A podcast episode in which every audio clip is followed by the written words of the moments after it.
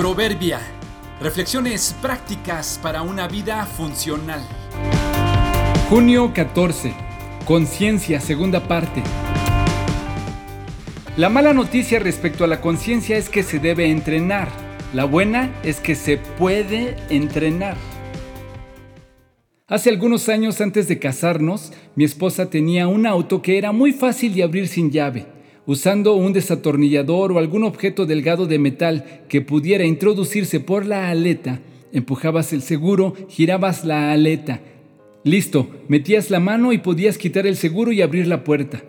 Debido a lo fácil que era abrir este tipo de vehículos, se le instaló una sencilla alarma que bloqueaba el switch al tiempo que detectaba el movimiento. Siempre fue complicado poder controlar el sensor, porque si estaba muy bajo podías abrir la puerta y nunca disparaba la alarma. Al otro extremo, si estaba muy sensible, con solo pasar a un lado y acercarse comenzaba a sonar. O si algún auto o motocicleta pasaba rápido, se activaba y había que salir a apagarla, lo cual confundía porque no había forma de distinguir entre una real y una falsa alarma. Siempre era un reto escoger hacia dónde llevar el nivel de sensibilidad de dicho aparato. La conciencia es como una alarma, nos avisa cuando algo no anda bien, se dispara según esté programada. Lo interesante aquí es que no se programa sola, viene con ciertas funciones de fábrica que no se pueden eliminar o suprimir.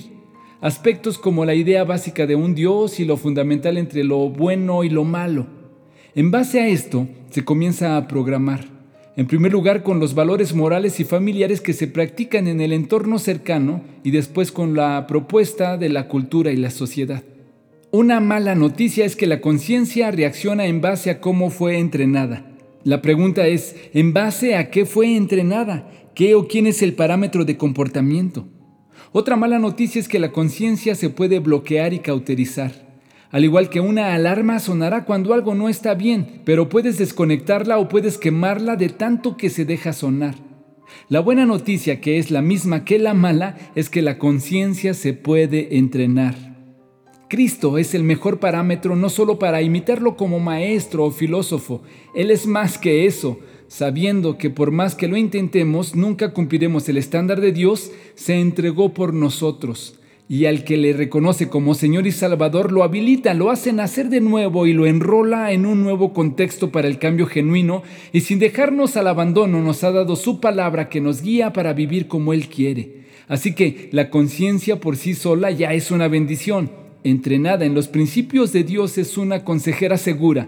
Nos toca a nosotros entrenarla y atenderla cuando esté sonando. Ellos demuestran que tienen la ley de Dios escrita en el corazón porque su propia conciencia y sus propios pensamientos o los acusan o bien les indican que están haciendo lo correcto. Y el mensaje que proclamo es que se acerca el día en que Dios juzgará por medio de Cristo Jesús la vida secreta de cada uno. Romanos 2, 15 y 16.